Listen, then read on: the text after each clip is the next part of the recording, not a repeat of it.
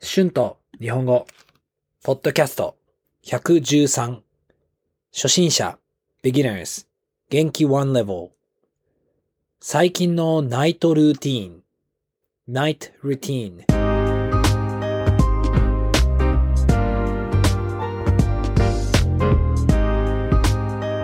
どうも皆さんこんにちは。日本語教師の春です。元気ですか？さあ皆さん。今日は最近の私のナイトルーティーンについて話したいと思います。皆さんはどんなナイトルーティーンがありますか？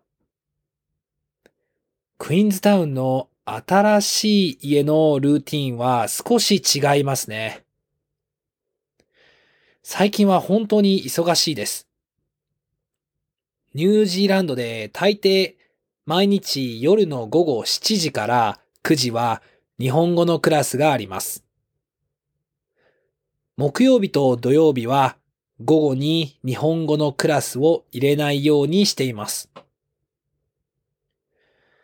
夜は大抵リラックスをするようにしています。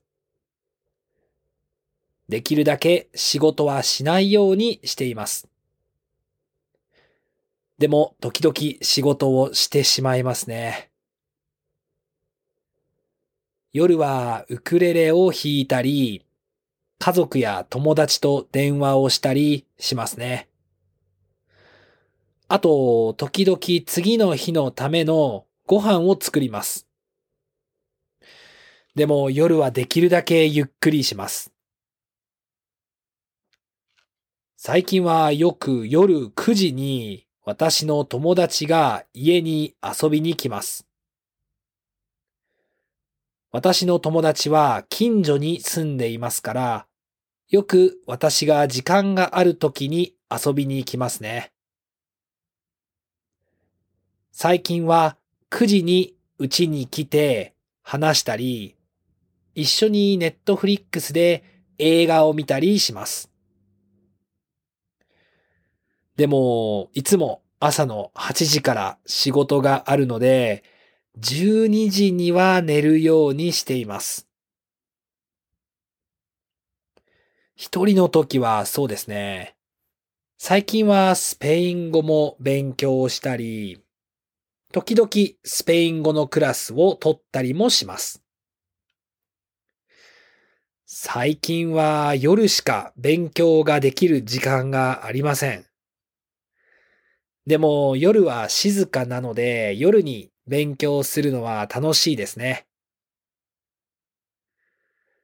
私は時々夜9時から友達とバーに行きます。大抵友達はもうバーで飲んでいますから、私はいつも途中から参加します。時々友達と夜に遊びに出かけるのも楽しいですね。あまりナイトクラブには行きませんが、時々仲がいい友達とバーで飲むのは楽しいです。たまに本当に疲れている時があるので、その時は9時に寝る時もありますね。友達と夜バーに行った次の日は少し早く寝ます。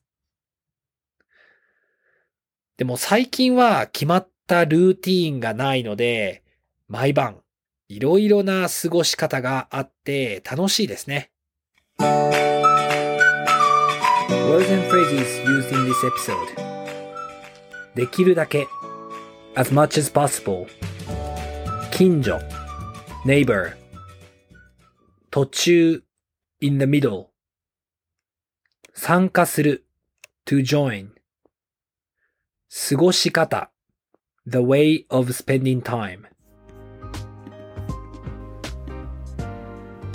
はい、えー今日は私の最近のナイトルーティーンについて話しました。どうでしたか？皆さんは決まったナイトルーティーンがありますか？皆さんの夜の過ごし方をぜひ YouTube のコメントで教えてください。iTalki で日本語のクラスもしています。Thank you so much for listening. Be sure to hit the subscribe button for more Japanese podcasts for beginners. Transcript is now available on my Patreon page. The link is in the description. Thank you very much for your support. では皆さん、また次のエピソードで会いましょう。じゃあね。バイバイ。